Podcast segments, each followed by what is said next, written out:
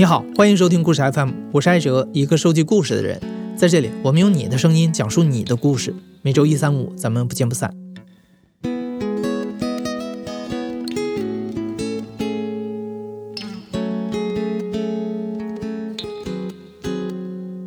今天是十二月二十三号，还有一个星期，离婚冷静期这个规定就要生效了。因为中国的第一部民法典将会在二零二一年的一月一日正式实行，离婚登记程序呢将会变更为五个步骤：先是申请受理，然后夫妻双方要经过三十天的冷静期才能通过审查拿到离婚证。在冷静期里，只要任何一方后悔了，都可以撤回离婚登记申请。其实离婚冷静期这个东西啊，不是中国的首创，在加拿大、美国、英国、韩国等国家也有类似的从一个月到一年不等的离婚等候期。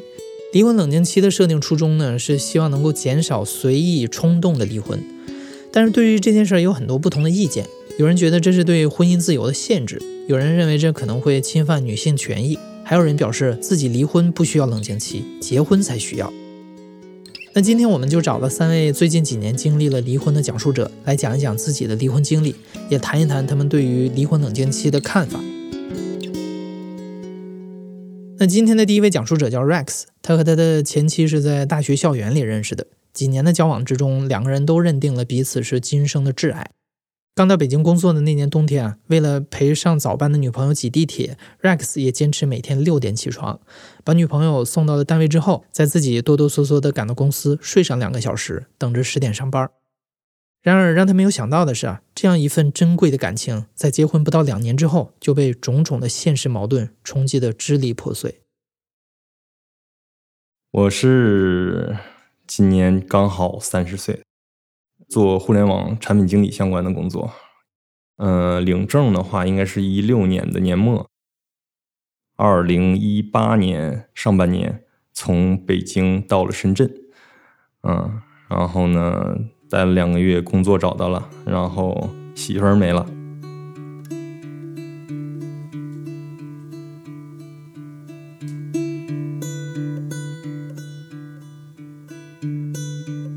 一二年毕的业，然后也是一二年跟我前妻认识的。对他，我算是相当于真正认真投入了一份感情。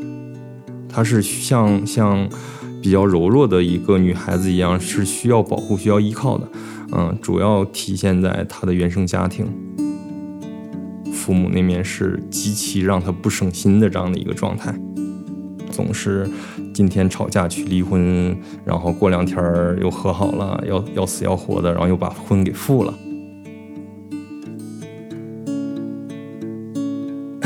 经历了三年以后吧，然后我俩相当于在。学校里面也有有也有过共同经历，在工作里面、社会里面也是开始共同经历的。其实这种陪伴的影响力是特别大的，在这过程中就觉得这辈子肯定就是你了。当时也赶上北京的房价持续在涨嘛，然后北京是去了两年还是几年来着？能办工作居住证嘛？办下来之后就得考虑买房子这件事情了。买完房子，这时候。哎，他父母的这种原生家庭的影响又出来了，就是你们要住新房子，一起住新房子，你们就必须得结婚领证了。但是我俩都其实觉得是没有到那个时间点呢，啊，然后但是，呃，这个并没有给我俩带来很大的困扰，反正我俩都认定是对方了，那就把这个证领了嘛。在领完证之后，我俩的状态就是过得特别的幸福，因为有新房子。新婚的状态，然后在北京的话，我俩事业都在上升，日子过得有房有车，无忧无虑，很快乐。但是过了相当于九个月，打算一十一办婚礼，十一前他的三姨和三姨父要来北京看病，我是觉得都是一家人了嘛。以我家的氛围，一定要把他姨、他姨父当成我姨、我姨父一样去去照顾的。他姨、他姨父走了之后吧，在结婚的前一个礼拜，莫名其妙的忽然间跟我说不想结婚了，不想办婚礼了。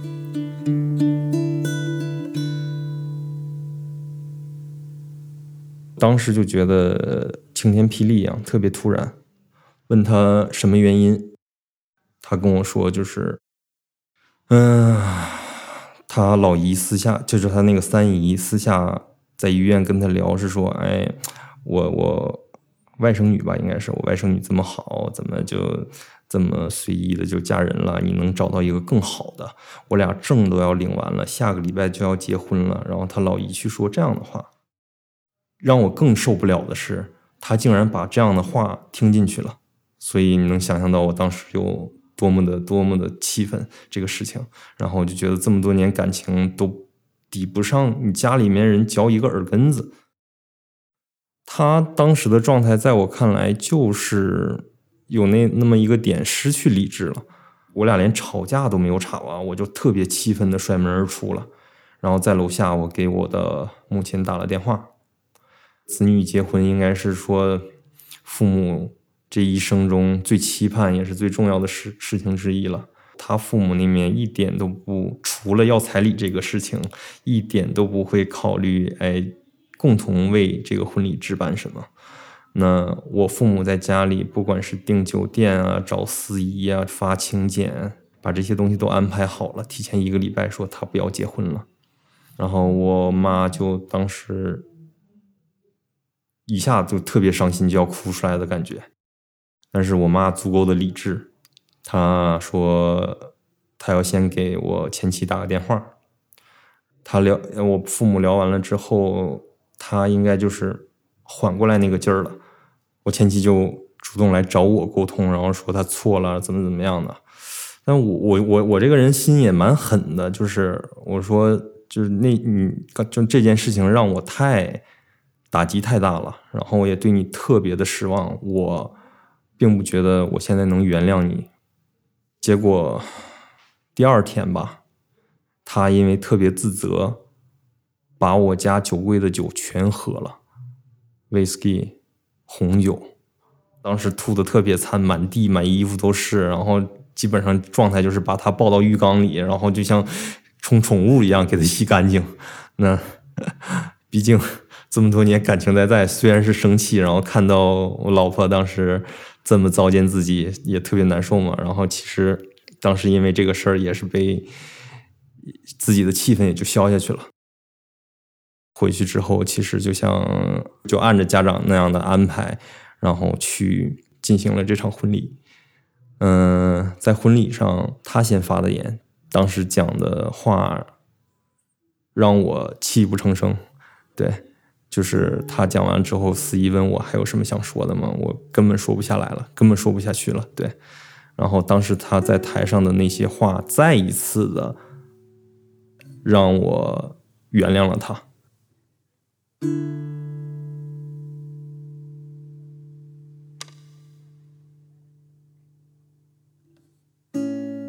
所以在这个呃办完婚礼之后。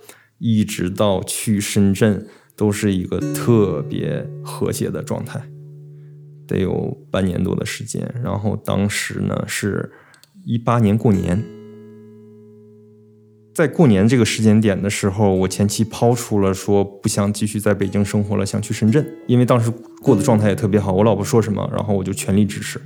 我没有想那么多嘛，就是我父母就跟我聊了比较远的话题，比如说你去深圳，你等到时候还得去买房子。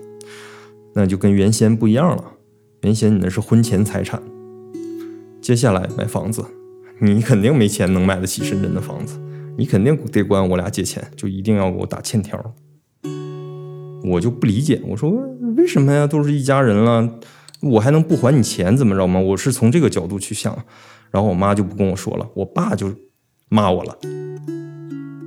你妈没说的直接，跟你说直接一点，真是。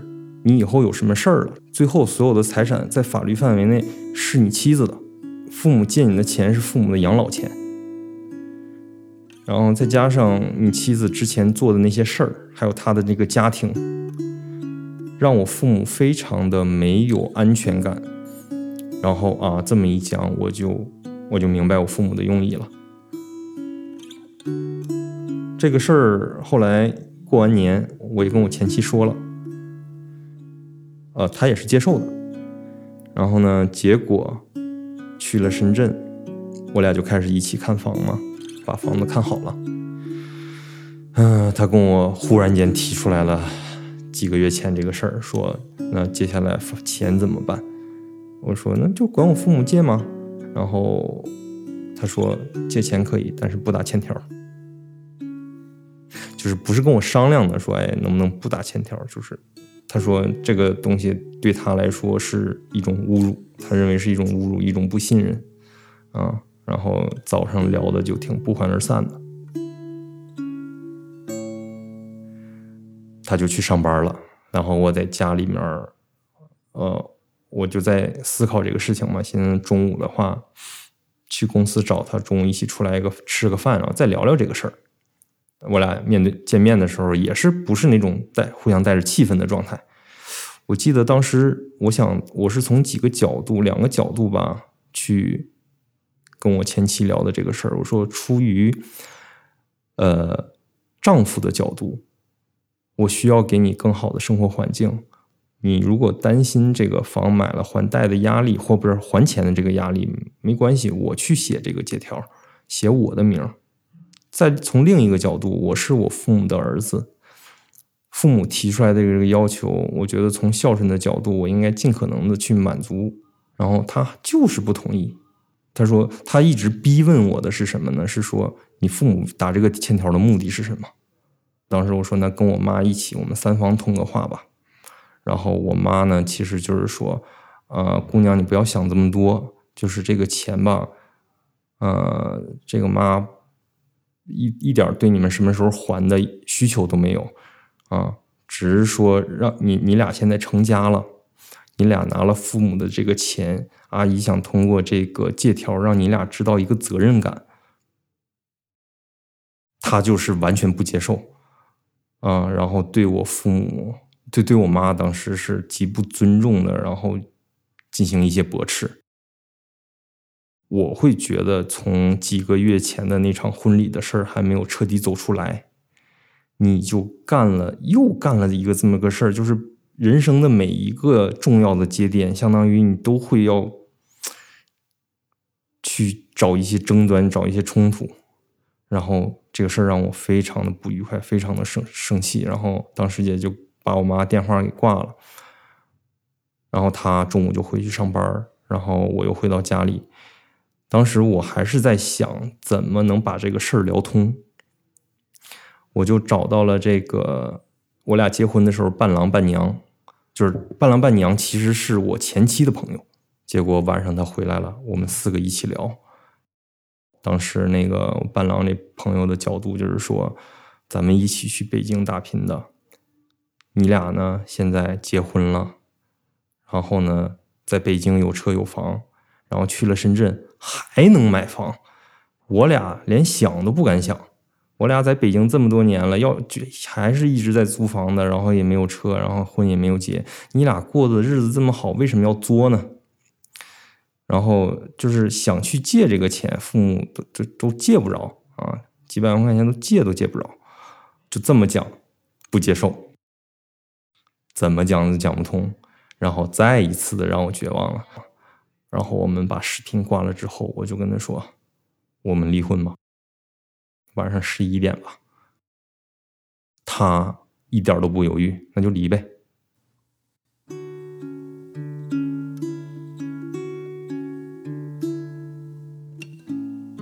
结果第二天早上起床，我俩就去了南山的那个民政局，走走路的话十几分钟就能到。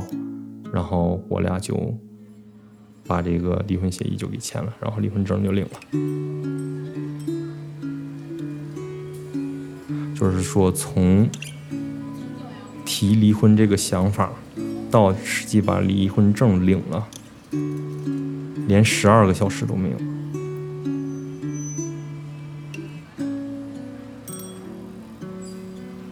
然后呢，从。民政局出来之后，他走在前面，我走在后面。我看他背影，我就一直在一直在哭，一直在落泪。但是，我就不知道我怎么再以一个什么样的方式去叫他回头，叫他回来。然后，我给我伴娘打了电话，然后跟他说，我俩今天已经把证领了。我看他背影，我就觉得特别可怜。然后因为我前妻就是比较弱小，然后楚楚动人的那种外表，然后呢再加上他的原生家庭，再加上他的工作压力啊，或者说我们一起刚到深圳，还没有那么多朋友啊，怎么样的，我就觉得接下来他需要自己一个人去面对这些东西了，让我特别的难受。我说你帮我跟他说说话，安慰安慰他，让他觉得身边还是有人在陪伴的。对，然后就是哭着把这这些话跟我伴娘说了。呃，从这个时间节点，我俩就再也没有见过面。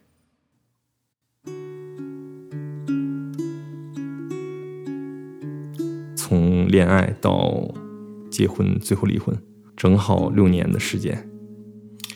反思的话，其实啊，我真没有觉得我有特别不对的地方。然后，如果真是说一点啊，我会觉得我不那么冲动。如果那天这事儿再能忍一忍，忍到他想清楚，或者是我我也想清楚，因为我后来有想过，那就先不着急买房，那就就管银行借钱，然后自己还，虽然压力大嘛，对吧？这也不是一个没法没法没没法解决的问题。所以我就觉得我这个案例还蛮切合那个点的。如果真是啊有这个冷静期，因为经历过类似的事儿嘛，然后他最后冷静下来了，然后我俩又能把这个事儿聊开聊透。我我我有比较大的信心，说是在这个冷静期内，我们其实能把这个事儿解决。那真是有这个冷静期，有可能我现在是一个美满幸福的婚姻状态，然后我根本讲不了这个故事了。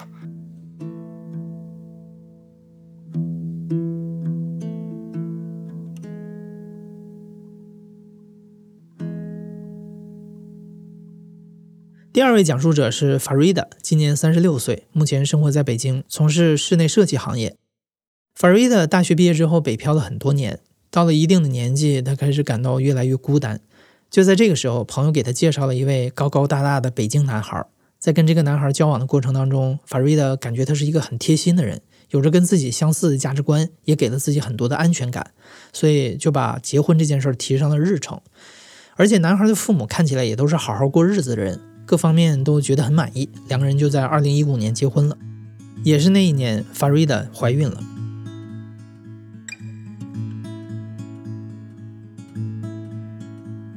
怀孕的那段时间是我最幸福的时间，他会下班陪我去吃饭，然后我们一起遛弯儿，然后包括他有时候，比如怕我在家寂寞，我们那个时候还买了鱼缸，然后养了一些各种。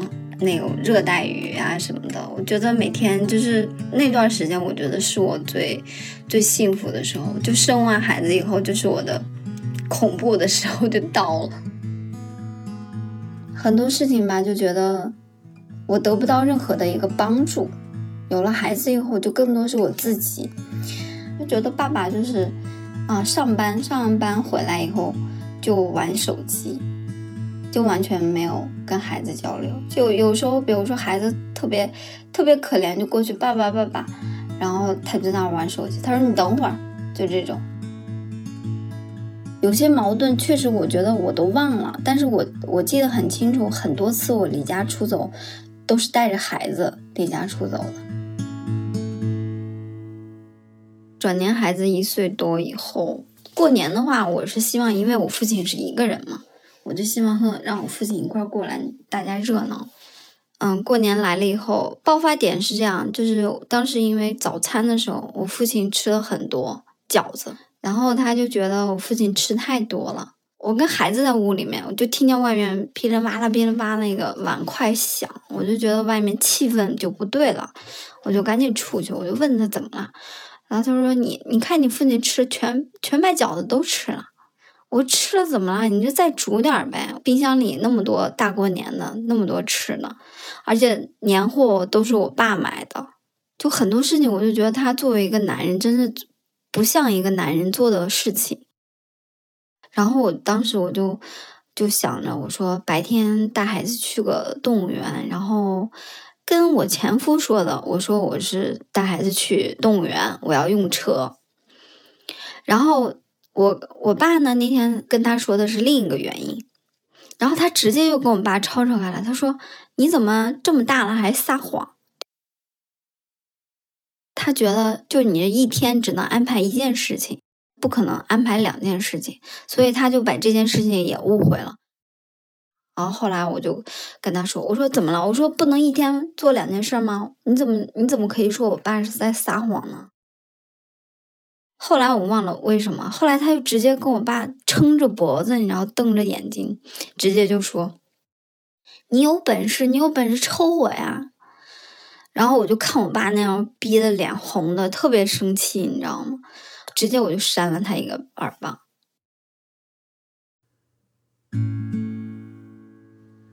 为什么我觉得他就是之前就是很多东西是不是伪装的？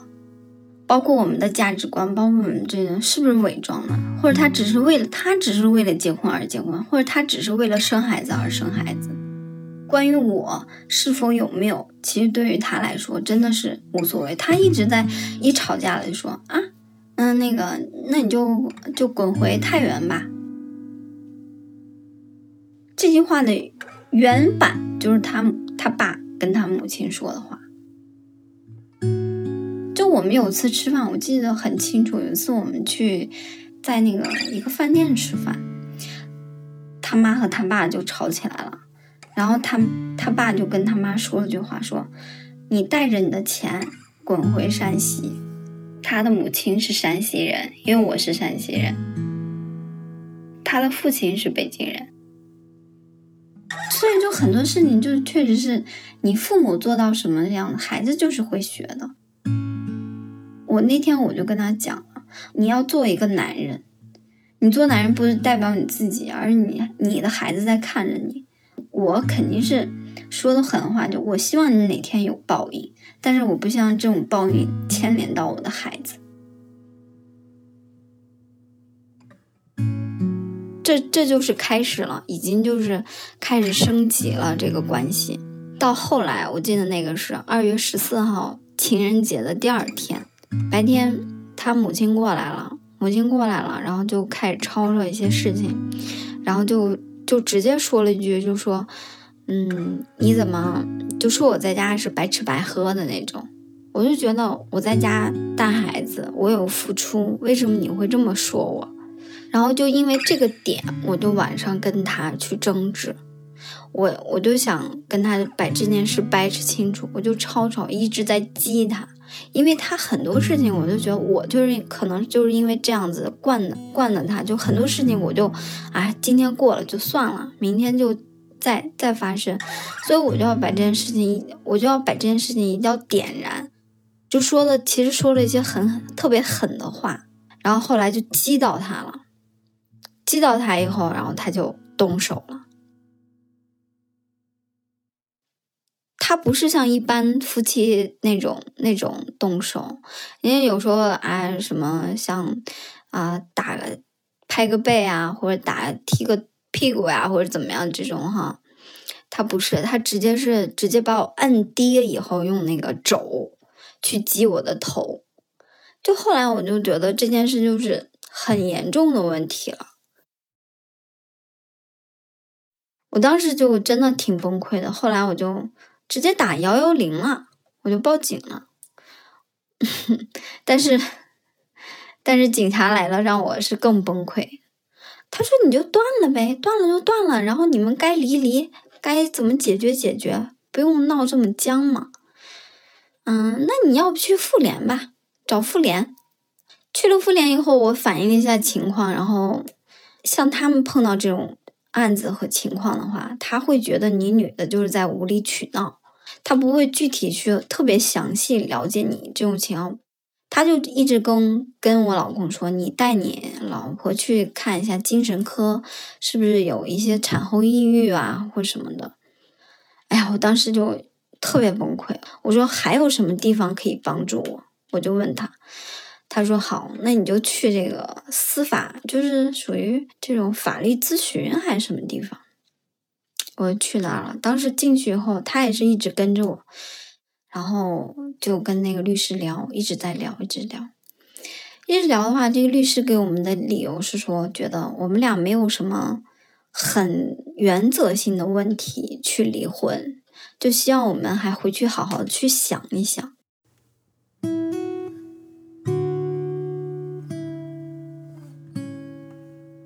所以我就觉得，嗯，我从那个时候就开始下定决心要要跟他离婚，然后从那个时候我就开始开始想我下一步要做什么。该做什么，怎么做？一直呃给孩子喂到两岁吧，这样两岁，然后孩子过完生日，然后我就跟他提了离婚。我我现在为什么我是想分享我的故事？我是想，我觉得我能很快的走出来，能很快的去，嗯，去找到自己，去明白自己要什么。而且不会去更多的去伤害到孩子。我希望很多很多这样的中国这样的家庭的母亲能够主动走出来。就很多时候，我觉得我现在的工作状态要比我就是结婚前的那个状态要好很多，就知更知道自己去要什么，就目标更明确。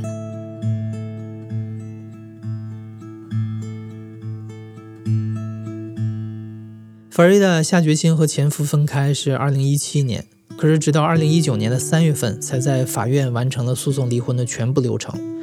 因为在北京没有房子等等原因，法瑞达只能选择把孩子留给前夫和爷爷奶奶抚养。但是在之后每周见孩子的问题上，前夫不是很配合。法瑞达说，他完全不后悔离婚，他现在终于过上了自己想要的生活。即使此前有离婚冷静期这个规定，他还是会非常坚定地选择离婚。有观点认为，离婚冷静期的设定可能会把因为家暴而想要离婚的女性置于更危险的境地。原来是发现了对方有施暴的苗头，就有机会及时协议离婚。现在有了冷静期，难免夜长梦多。当然，有专家出来解释了，民法典中明确了有协议离婚和诉讼离婚两种方式。离婚冷静期只适用于协议离婚，而不适用于诉讼离婚。家暴应该走诉讼离婚，那个是没有冷静期的设置的。但是大家也在担心，诉讼可不是一件简单的事儿。万一出现原告强烈要求离婚，而被告坚决不同意离婚，在证据不够充足的情况下，整个诉讼时间可能会被拉得很长。那今天的第三位讲述者是李鱼，他出生于云南楚雄。在楚雄这个小城市里，大家从小到大都是生活在同一个圈子里，家里几代人都在同一个单位里工作，互相之间都很熟。后来，父母给李鱼安排了一个当地监狱的一份稳定的工作，但是李鱼打年轻的时候开始就一直想要离开楚雄这个地方。不过，李鱼总是缺少一些勇气。这几十年里，他被生活的自然引力拖着，像周围的人那样过着一份看似普通和正常的生活，按部就班的工作、结婚、生孩子。呃，我叫李鱼，呃，今年四十二岁，啊，是七八年生的，呃，现在生活在南京，是呃云南楚雄人，呃，我是两千年一月十号结的婚，当时是二十一岁，我们的同事一个大姐，嗯，她介绍的，啊，就反正就顺其自然的，觉得那人也不错，家里父母什么的就都很随和。啊，也就没想那么多了。两千年一月份结的婚，然后十二月底我就生了，呃，我女儿。结婚前几年，至少应该是五年都很好，因为身边我们一起参加工作的，嗯，前后都差不多，大家都那样过日子，然后自己也觉得当时确实还是满意的。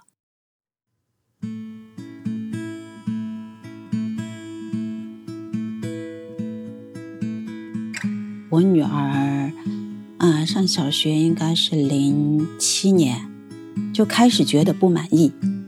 他很传统，呃，偏保守，因为有的人可能他希望什么都是安排好，什么都是已知的嘛。我可能是更希望那种，呃，惊喜。我会想象说，哎呀，我今天，比如说我过过生日，或者说，呃，我工作很累的时候，呃，要有一些什么，嗯，就是我意想不到的，呃，一些关心啊，或者是一些礼物啊什么的，呃，没有过。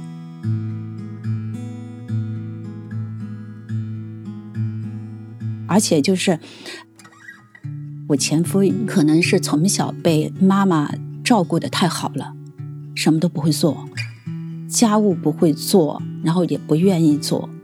大到买房子是我决定的，后来买车是我看好、选好、联系好，然后他和我一起去提车。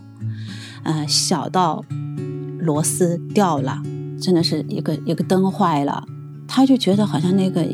可修可不修，那他就不做，然后我就很生气，我我都会把它弄好，就是我就好像我就堵着那个气，我就让你看一看，我就什么都把它弄好，那弄好了他也没什么反应，反正就好就好了呗。其实有的时候我就跟他说，我说不是我一定要你去做。呃，我是要让你知道你要参与，你是家里的一个人，他也没有什么改变，就越来越觉得他可有可无，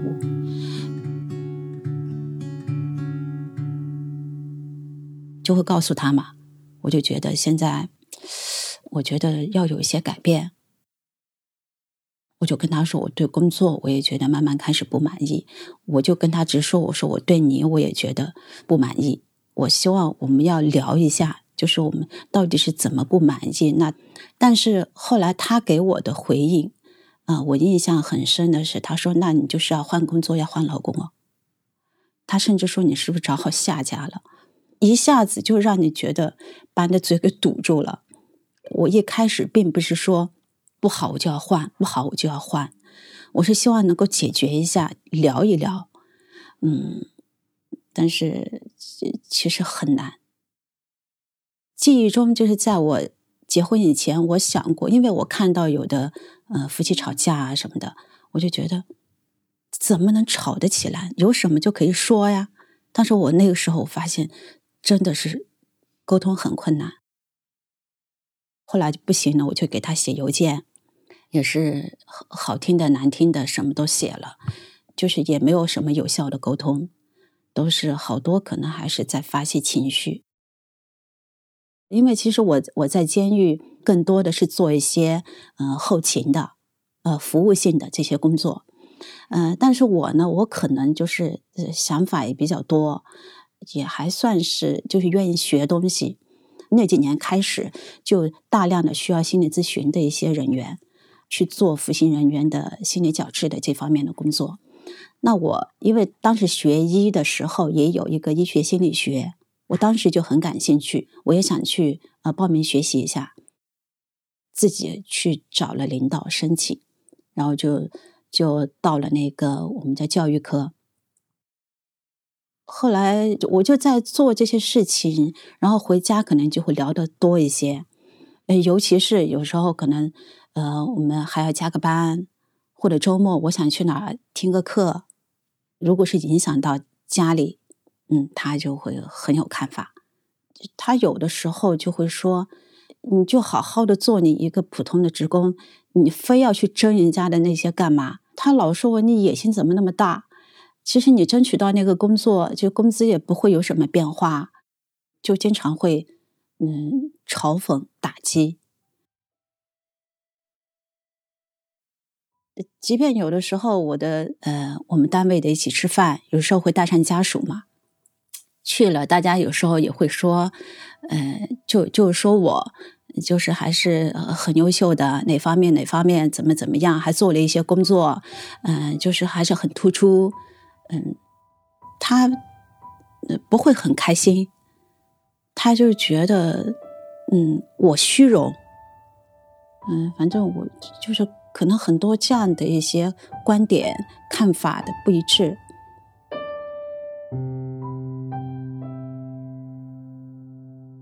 呃，我当时就是买琴的那一年是一二年吧，是因为我一直其实我从小都喜欢，呃，喜欢唱歌，就喜欢音乐，嗯，但是因为小时候也家里没有什么条件，嗯，也没有机会说给我去学。后来那个时候就觉得，呃，那也有一点条件，也有点时间，那我就就就买了。当时和前夫还产生过一些分歧，他说：“你要花这个钱干嘛？就买琴这个事儿都是都是没必要的。”但是其实在我心里，就这样类似的这样的事情，其实是很重要的。嗯，就是生活上的这些苦，就是这些呃困难，嗯，或者是物质生活方面就是差一些。嗯，怎么样？这些好像就都，嗯，都还是可以的。呃，就好像就是心里还是会有一些比这个更重要的一些东西。嗯，就就就就好多这样类似的一些一些呃观点看法的不一致。印象中从。从我我女儿可能小学，嗯一二三年级的时候还可以，反正她越到，呃高年级，她也会对爸爸有一些，嗯就是有一些看法嘛。其实是各方面的啊，工作，然后家庭日常的一些，一些事情。初中以后，我们的关系就。感觉那个周末，每个周末，我们都没好好过过。嗯，我觉得我已经很生气了，我已经，我跟你说，我呃，就是很多很多的不满意。但是他没有觉得我们有问题，呃，尤其我做了心理咨询以后，他会有有有一个说法，他说你先依依你自己，他说你就是过一段时间你就要你就要疯，他就这么看。然后是在我女儿就是初一还是初二的时候，我给她，嗯，我把那个离婚协议，就就拟好给她，她她就觉得反正就是撕嘛，啊，刚刚给她的时候，她就她就觉得这是什么事儿啊，你就要你就就要离婚，也坐下来聊过，但是没有效果，啊，就是后来又试图说分居。哎，也不行。是后来，其实到我们去办手续的时候，那个协议已经是给了他两年多了。啊，他可能最后也觉得，嗯，我是下定决心了，那就没有办法。他就说：“那那就去办吧。”二零一六年年底离婚之后，因为人事变动，李瑜被调离了他热爱的心理咨询岗位。在忍受了一段时间之后，二零一七年的夏天，他选择了辞职，彻底的离开了楚雄。李瑜先是陪着女儿到省会上高中，然后又在去年陪着女儿到了南京上大学。这一路上，他每次搬家都带着那台心爱的电钢琴，从楚雄到昆明，再到南京。因为是卫校毕业，李瑜先是做了几年的育儿嫂，在南京稳定之后，他又盘下了一个小小的店面，做点小生意。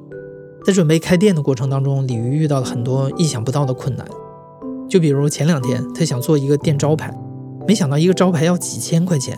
这个时候，李鱼已经从上个雇主家辞职几个月了，手里积蓄有限，所以犹豫再三，他最后决定卖掉那台陪伴了自己八年的电钢琴。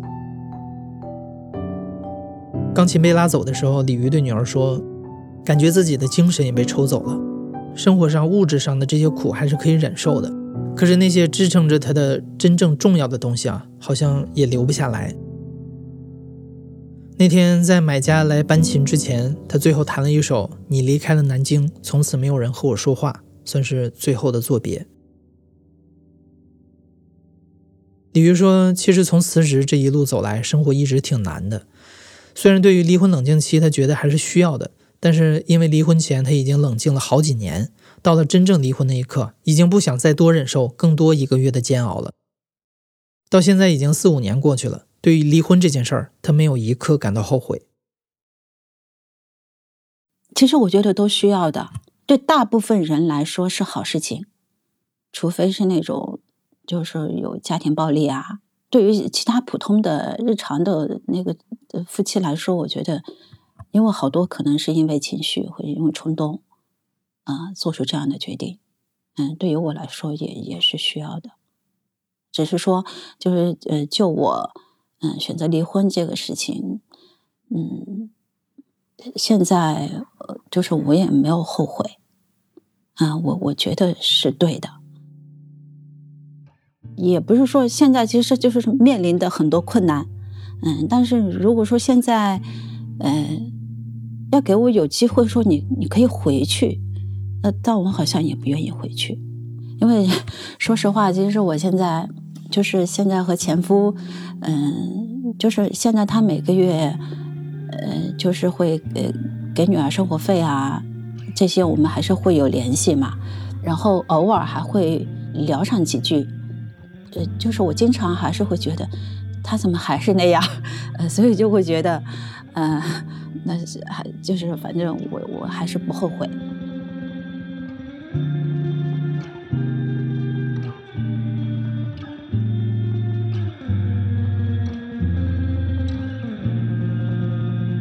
你现在正在收听的是亲历者自述的声音节目故事 FM，我是主播艾哲。本期节目由刘豆制作，声音设计彭涵。